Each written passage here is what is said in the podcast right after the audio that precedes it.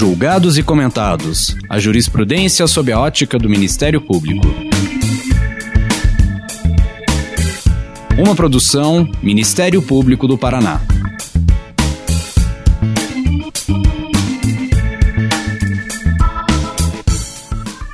Olá, começando mais um Julgados e Comentados, o podcast sobre julgamentos relevantes sob a ótica do Ministério Público. Eu sou Eduardo Cambi, promotor de justiça do Ministério Público do Paraná, e hoje vou conversar com meu colega Rafael Moura, promotor de justiça do Ministério Público do Paraná, é membro do CAOP de Direitos Humanos, o Centro de Apoio de Direitos Humanos. Vamos conversar sobre o caso Favela Nova Brasília versus Brasil, julgado pela Corte Interamericana de Direitos Humanos. Olá, Rafael. Muito obrigado pela presença. Fala um pouquinho de você e da sua atuação. Eu que agradeço né, o, convite e a oportunidade de, de conversar com os colegas. Eu né, sou promotor de justiça já desde 2011 e nos últimos anos eu tenho me dedicado a realizar estudos sobre o sistema interamericano, sobre os diálogos né, entre a atividade do Ministério Público, da Justiça, com o sistema interamericano, comissão e corte, tanto isso na, na, na, na, universidade como né, ali é, por dentro do sistema interamericano, realizando um estágio, um curso na Comissão Interamericana de Direitos Humanos. Rafael, antes da gente falar do caso em si, vamos explicar para os nossos ouvintes o que, que é o Sistema Interamericano de Direitos Humanos, como é que ele funciona, o que, que é a Comissão Americana de Direitos Humanos, como é que se chega à Corte Interamericana de Direitos Humanos, enfim, explica isso porque isso não faz parte do dia a dia de muitos colegas e muitos é, de pessoas que trabalham no Ministério Público, mas que pode vir a fazer parte, já que não é algo é, que deveria estar tão distante da nossa realidade.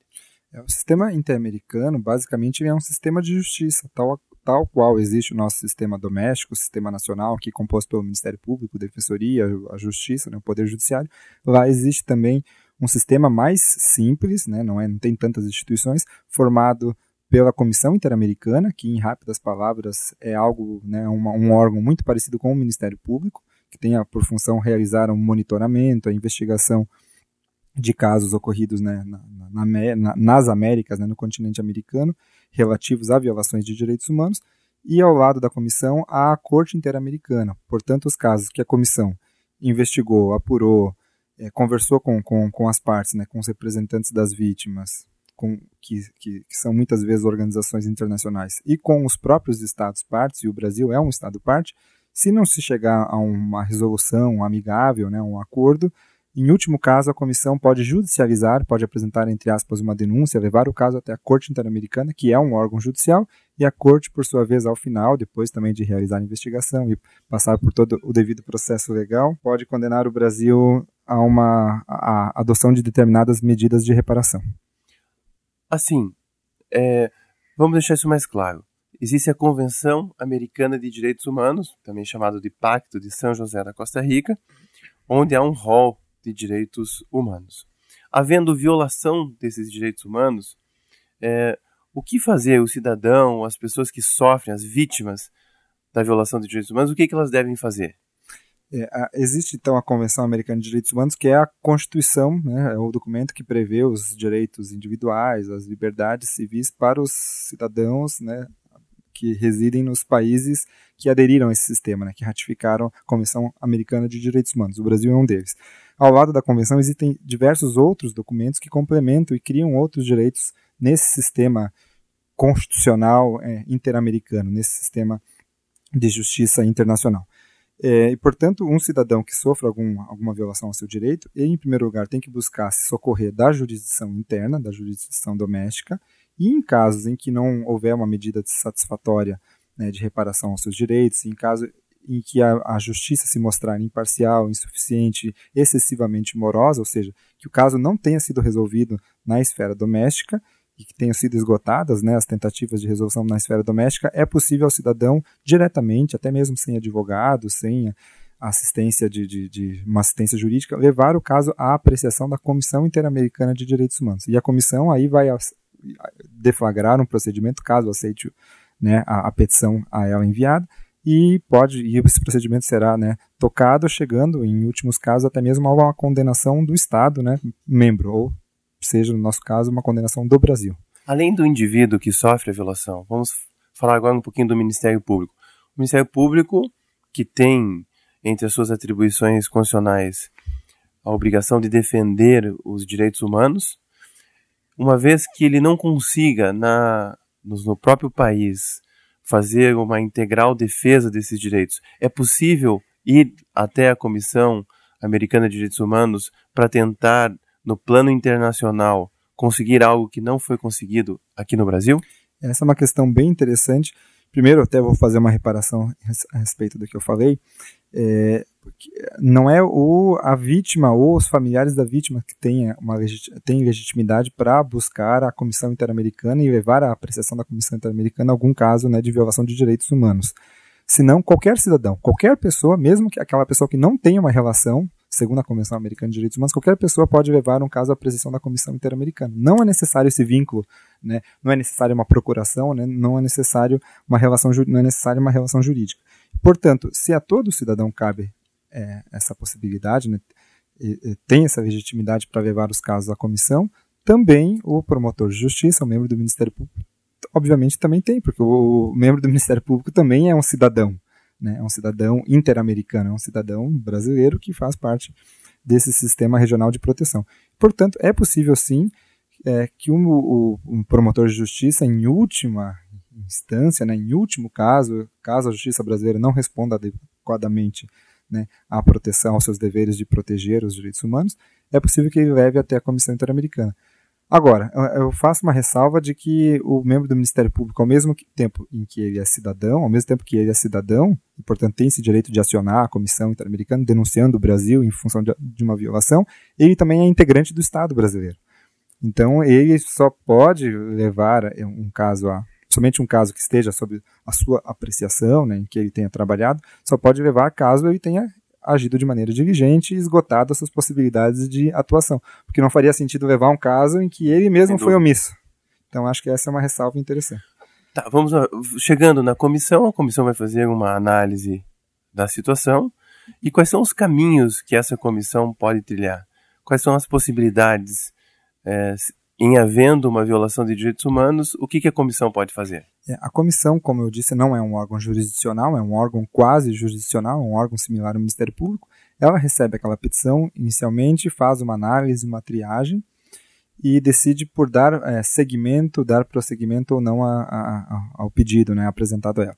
Se é, é, decidir pelo prosseguimento, ela irá notificar o Brasil, né, por meio da, do Ministério das Relações Exteriores, por meio da sua Advocacia Geral da União, que irá apresentar uma defesa inicial em relação à admissibilidade ou não, aos requisitos de admissibilidade. O prazo de seis meses após a ciência é, do, do, do, do, término do trânsito julgado do processo interno, em relação ao, a, a cidadania do, do, do, do, peticionante, em relação a, em relação a, a violação, a alegação de violação de direitos que estejam previstos na Convenção Americana, ou seja, esses critérios formais. É, depois de é, recebida essa defesa do Brasil, ele, a comissão irá decidir ou não pela admissibilidade do caso. Vencida a admissibilidade, sendo admitido o caso, ela irá tratar do mérito.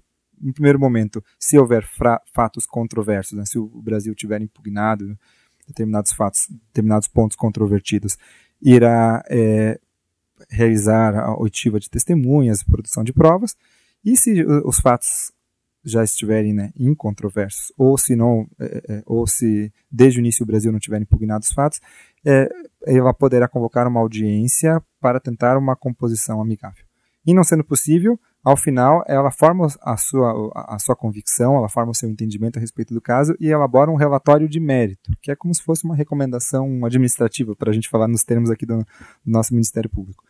Então ela encaminha em sigilo essa recomendação, explicando todos os fatos, né, considerando os argumentos de ambas as partes e já recomendando ao país, no caso nosso que é o Brasil, quais medidas devem ser adotadas para a reparação daqueles direitos humanos violados. Dando inicialmente um prazo de três meses para que o Brasil né, se adeque e promova né, um plano para cumprimento daquelas medidas. Caso o Brasil expressamente se negue a cumprir as medidas ou é, por inação, né, por omissão, também não as cumpra. Em último caso, aí a, a comissão decide ajuizar o caso perante a, a, Corte Interamericana, levar o caso até a Corte Interamericana pedindo uma condenação, aí sim uma condenação jurisdicional, que o país tem uma obrigação jurídica de cumprir, a fim de que aquelas medidas que ela sugeriu inicialmente, que ela recomendou, sejam determinadas, sejam ordenadas contra o país. Ou seja, a Corte Interamericana de Direitos Humanos só vai atuar depois de frustradas uma série de negociações, recomendações que a própria Comissão Interamericana fez. Isso. É. E então, daí dá início. É moroso, é, é, é lento. E, e, eu acho que duas observações também são interessantes. Uma delas é de que a corte ela condena não as partes, ela não é um, um, um órgão judicial que condena e que avalia condutas humanas, né, não condena uma pessoa. Quem faz isso no âmbito internacional é só o Tribunal Penal Internacional. A corte condena o país, né, condena o Estado. Obviamente, essa condenação contra o Estado pode gerar efeitos indiretos contra uma pessoa. Por exemplo, condenar o país porque não é, é, investigou de maneira adequada, não processou de maneira adequada um autor de uma violação de direitos humanos. Se condena o país e o país, em dando cumprimento a uma medida, pode, aí, na sua esfera interna, processar criminalmente uma pessoa e puni-la.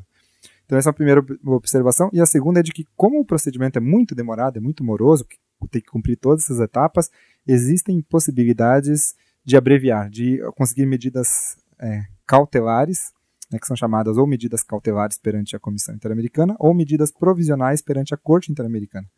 Isso durante já a tramitação do, do, do caso ou em casos extremos, até mesmo antes de ser, de ser iniciado um procedimento perante o sistema interamericano, é possível já ser iniciado, ser iniciado ali o procedimento ou ser, é, é, se chegar ao sistema interamericano solicitando-se uma adoção de uma medida provisional ou uma medida cautelar.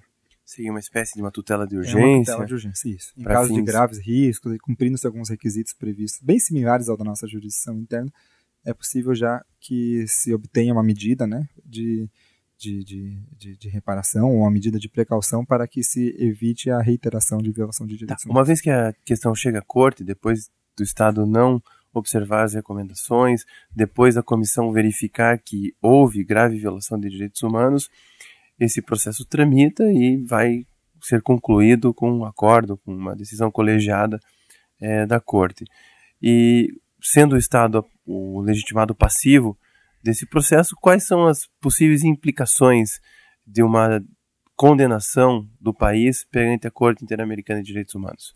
É, as implicações, as implicações jurídicas diretas são né, a, o, o, cumprimento de, da, das medidas previstas né, na convenção e medidas que são ali esmiuçadas pela corte nos seus julgados, né, que são, e, ou seja, standards, né, linhas de atuação que já foram consagradas na jurisprudência.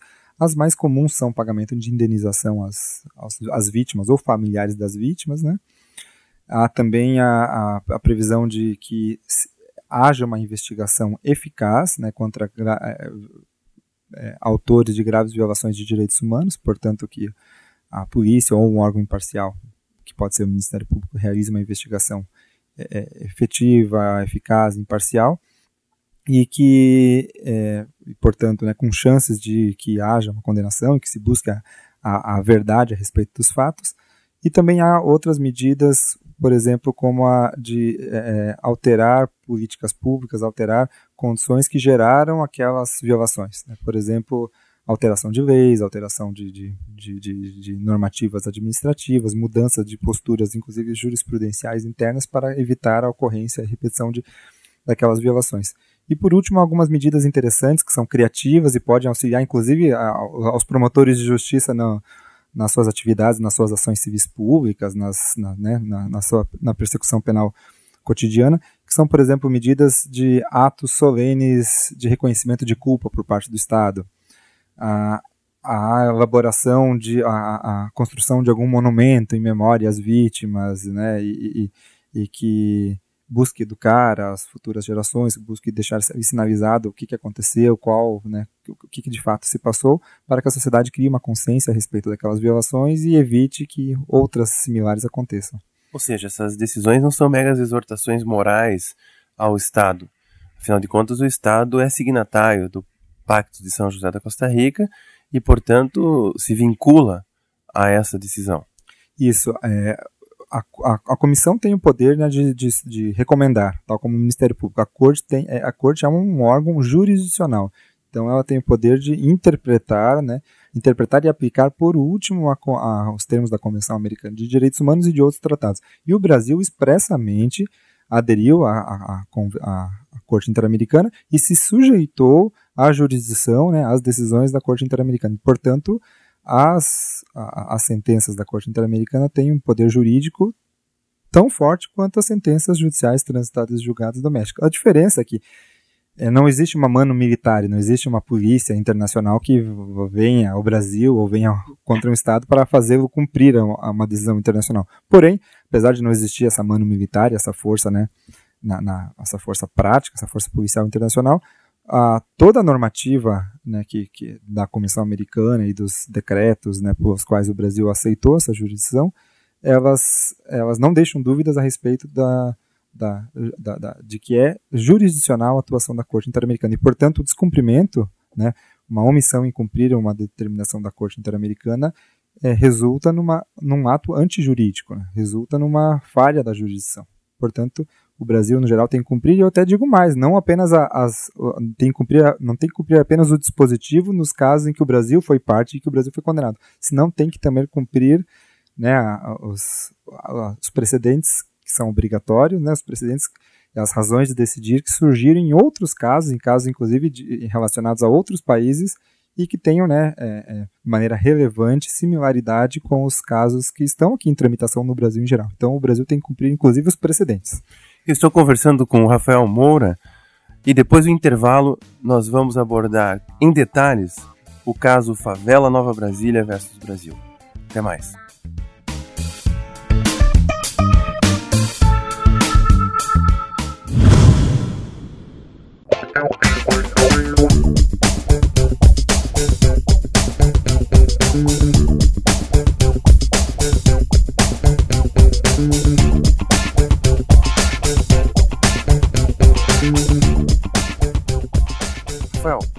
Falar um pouco agora do caso Favela Nova Brasília versus Brasil. Que caso é esse? Que fatos ele envolveu? um caso bastante interessante e emblemático, né, que gerou um julgamento e a condenação do Brasil em 16 de fevereiro de 2017. E basicamente esses fatos eles foram levados até a comissão e até a corte e tratam do, do, do de falhas né, na investigação e na punição dos responsáveis por prováveis execuções extrajudiciais, ou seja, por prováveis homicídios praticados pela Polícia Civil, né, homicídios contra homicídios de, de 26 pessoas, no, né, praticados no âmbito de eh, incursões policiais feitas né, pela polícia, a polícia civil nesse caso, no Rio de Janeiro. E eh, esses casos foram justificados, inclusive a não investigação desses casos foi, foi, foi justificada pelas autoridades policiais, pela própria polícia civil. Né? Interessante registrar que a polícia civil, a policiais civis, né, é, praticaram essas incursões e também realizaram a investigação dos fatos e justificaram, em boa parte, a não instauração dos inquéritos policiais mediante o uso do, dos autos de resistência, né, de, de, maneira que não avaliaram os fatos né, a fundo. E se limitaram a estigmatizar as vítimas, né, as pessoas, as vítimas, né, as, as pessoas que falecidas, as pessoas que foram mortas nesses confrontos. E, portanto, não, não se analisou de maneira detalhada a, a, a uso legítimo ou não da força policial nesses casos. E, portanto, por essa omissão é que o Brasil foi condenado. Bom, então a gente está diante de um caso de violência policial, violência institucional, violência por parte do Estado, uma situação que ocorreu entre os dias 18 de outubro de 1994 a 8 de maio de 1995, envolvendo a Polícia Civil do Rio de Janeiro, na favela Nova Brasília, que é dentro do Complexo do Alemão. E quais são os dispositivos que a Corte Interamericana de Direitos Humanos afirmou terem sido violados pelo Estado brasileiro. É, então, como eu falei no, no, ali no primeiro bloco, né, o caso chega até a comissão, até a corte e, e, e, são investigados os fatos. É interessante que os fatos né, que, que geraram violações de direitos humanos, eles restaram incontroversos. Não houve dúvidas em relação ao, ao, ao Estado brasileiro, à comissão e à corte a respeito da ocorrência desses fatos. Os fatos basicamente não são a, a, não, não envolvem os homicídios, até porque os homicídios ocorreram em 94 e 95 e a Corte Interamericana só tem jurisdição sobre o Brasil, só tem competência a partir de 10 de dezembro de 1998. Então os fatos anteriores não puderam ser analisados, né, nem a postura do Estado brasileiro, porém a postura do Estado depois de 10 de dezembro pôde ser analisada. E a, o que se identificou ali foi que depois de 10 de dezembro de 1998 o Brasil é, violou os direitos às garantias eh, judiciais de independência e imparcialidade das investigações. Então, a Corte diz que as investigações têm que ser feitas de modo imparcial né, e independente. E também houve também a, a, a violação da, da, das garantias judiciais porque o Brasil não empreendeu a devida diligência nas investigações e não atendeu os prazos de maneira razoável. Então, deixou né, a investigação correr por tempo irrazoável e também violou o direito à proteção judicial. E, o primeiro direito das garantias judiciais se encontra no, no artigo 8 da Convenção Americana e o segundo direito previsto no artigo 25 é o direito à, à proteção judicial. Então, a, a, o sistema de justiça brasileiro não protegeu de maneira adequada as vítimas e os seus familiares em relação à ausência dessa, a falha dessa ausência da investigação ou falha da investigação. Só para entender então de forma mais clara, a polícia subiu o morro, executou 23 pessoas, 26 pessoas, foi feito um auto de resistência para justificar aquelas mortes, como se atribuindo a culpa desses fatos a, a próprias vítimas. E, em decorrência desses autos de resistência, o Estado brasileiro simplesmente deixou de apurar, deixou de investigar a conduta dos policiais. É isso, isso é, que aconteceu? Não, exatamente isso. E a, e a, condenação do Brasil né, se focou, é, é, é, se deu em função da omissão do Estado em investigar os policiais. Em decorrência dessa condenação, quais foram as consequências ou quais foram as sanções que a Corte Interamericana de Direitos Humanos impôs ao Brasil? Só para complementar antes, além da, dessas 26, desses 26 né, possíveis homicídios, também foram identificados três estupros, três possíveis, três eventuais estupros, dois contra adolescentes. Então, né, as graves violações de direitos humanos se centram nas execuções, né, execuções sumárias praticadas possivelmente pela polícia e também nos eventuais estupros, né, dois contra adolescentes. Em função disso, é, a Corte determinou que o Brasil continu, continu, continuasse as investigações em relação às mortes de 1994 e iniciasse as investigações em relação às mortes de, ocorridas em 1995, de modo eficaz, né, é, em prazo razoável para identificar, processar e, caso né, seja pertinente, punir os responsáveis, para que seja feita uma investigação, digamos, de verdade, uma investigação eficaz. Também determinou que a Procuradoria-Geral da República, esse é um tema bem interessante para o Ministério Público Estadual, é, considerasse e realizasse estudos sobre a pertinência ou não de é, emitir um pedido de deslocamento de competência né, da Justiça Estadual, do Sistema de Justiça Estadual para o Sistema de Justiça Federal. Então, determinou que a Procuradoria-Geral de Justiça, Procuradoria-Geral da República, levasse em consideração essa possibilidade. Nós temos isso na Constituição, a, a possibilidade de federalização de crimes. Inclusive, recentemente, o Ministério Público Federal, no caso Marielle, usou esse expediente, não é isso? Sim, sim uma possibilidade diante da ineficácia né, da atuação das instituições em nível estadual. Claro, é, essa é uma medida última também, né, uma medida que que ser tomada em casos extremos, até porque quando ela é tomada, o caso já não foi investigado de maneira adequada e muito dificilmente será, terá um resultado a contento. Portanto, o protagonista na defesa dos direitos humanos e na persecução penal desses casos tem que ser o sistema estadual de justiça. Mas, então é interessante que até esse dispositivo da Constituição foi citado pela Corte. Né? É, determinou também que fosse realizada uma investigação eficaz a respeito da, do, dos fatos de violência sexual, né? Determinou também que fosse oferecido de maneira gratuita por meio das suas instituições de saúde é, é, tratamento psicológico e psiquiátrico aos familiares das vítimas né, e às vítimas que ainda estão vivas, as vítimas principalmente no caso de violência sexual. O reconhecimento público a, determinou a realização de um ato de reconhecimento público por parte do Estado de responsabilidade internacional em relação aos fatos, né? É, mais precisamente né, determinou que devem ser inauguradas duas placas em memória das vítimas né, da, da, da, sentença na praça principal da favela Nova Brasil. Então essa é uma medida interessante que, né, por analogia, talvez possa ser utilizada em outros casos, talvez até em ações civis públicas. É uma medida né? simbólica, é mas tem a sua importância para marcar o fato. É também é, determinou que o, que o Brasil publique anualmente um relatório oficial com dados relativos às mortes ocasionadas durante operações policiais, né, em todos os estados do país, com informações atualizadas anualmente. E aqui no Paraná esses, esses dados têm sido acompanhados né, pelo GAECO, né, semestralmente, se não me engano, anualmente com certeza, se não me engano, até semestralmente. Aliás, esse é um dado importante, Rafael, porque o Brasil é, registra elevados índices de homicídio, cerca de 130 homicídios por dia, sabendo que 85% desses homicídios não são apurados nem solucionados pelo Estado.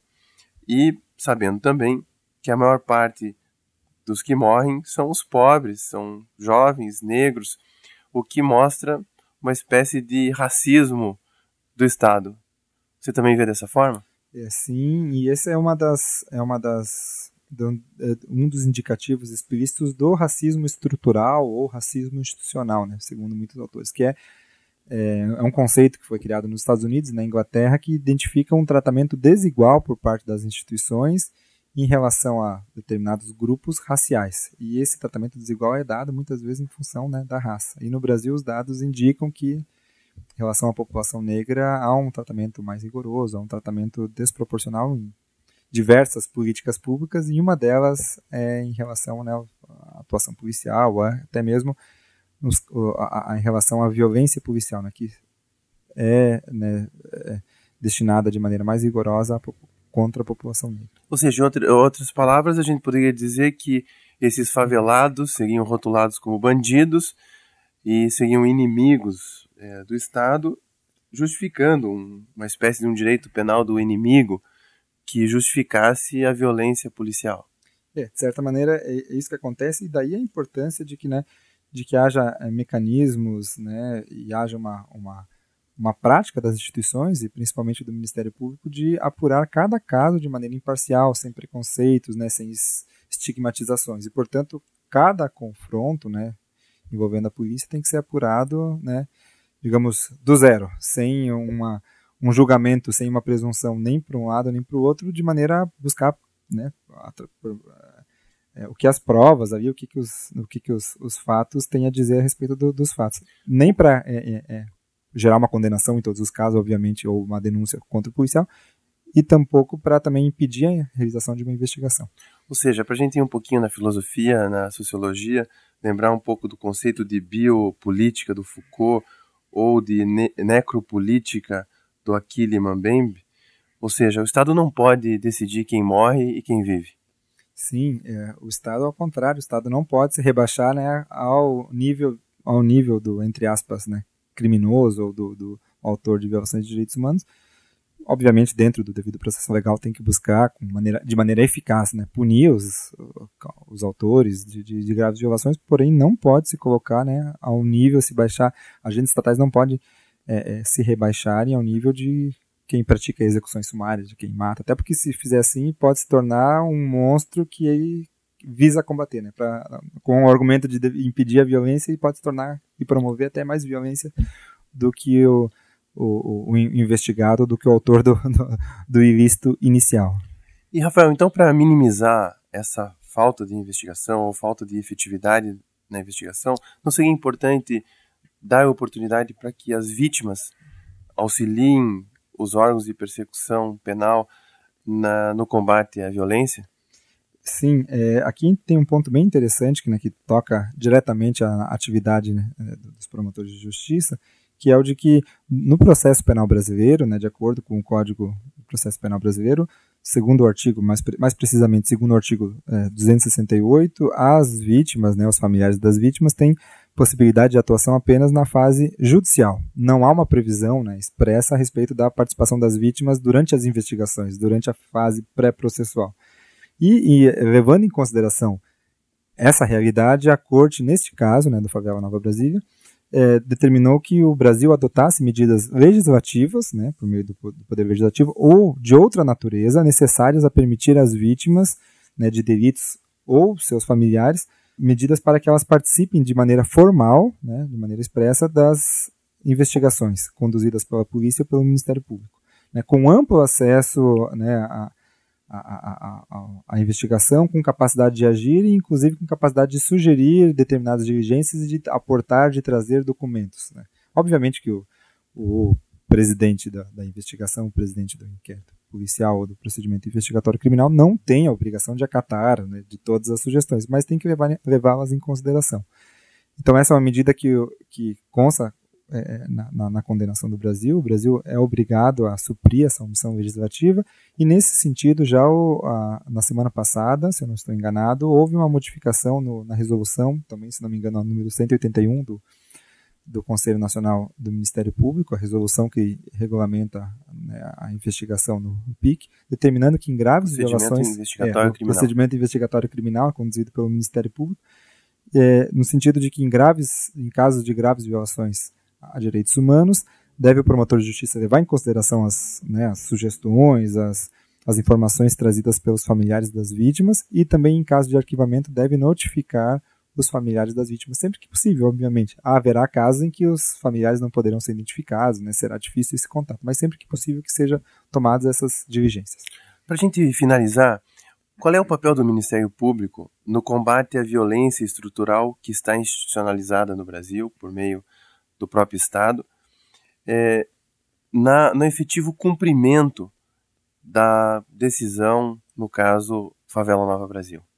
O papel do Ministério Público que é central, né? Inclusive, a, esse caso né, gerou a criação de um grupo de trabalho por parte do Ministério Público do Estado do Rio de Janeiro, coordenado por Procurador de Justiça, com é, é, é, e por coordenado por Procurador de Justiça e com integrantes vários promotores de justiça, porque é, ao Ministério Público repousa é, é, repousam diversos sobre o Ministério Público repousam diversas atribuições, diversas tarefas a serem cumpridas desde a investigação né, deste caso em especial, né, da apuração desses homicídios, desses estupros, como também em relação à adoção de políticas né, de segurança pública e de políticas do sistema de justiça que sejam né, eficazes, né, como diz a Corte a todo momento, para identificar as violações de direitos humanos, os crimes, mas ao mesmo tempo que sejam também devidas, proporcionais e respeitem os direitos humanos. Então, acho que o desafio sempre que o Ministério Público tem que buscar equilibrar é garantir a eficiência, garantir a eficácia e o integral respeito aos direitos humanos.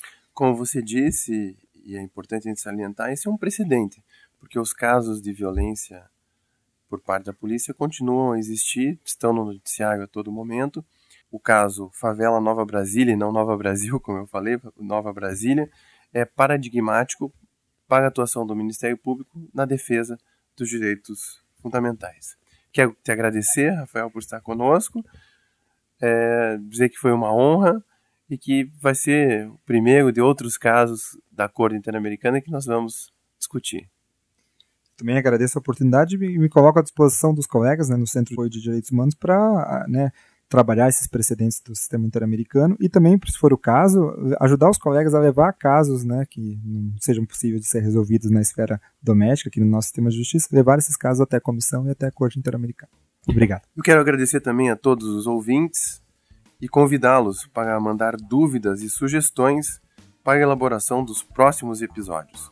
Mande as suas sugestões para o nosso e-mail ou para as nossas redes sociais. Os contatos estão na descrição do episódio. Muito obrigado e até a próxima.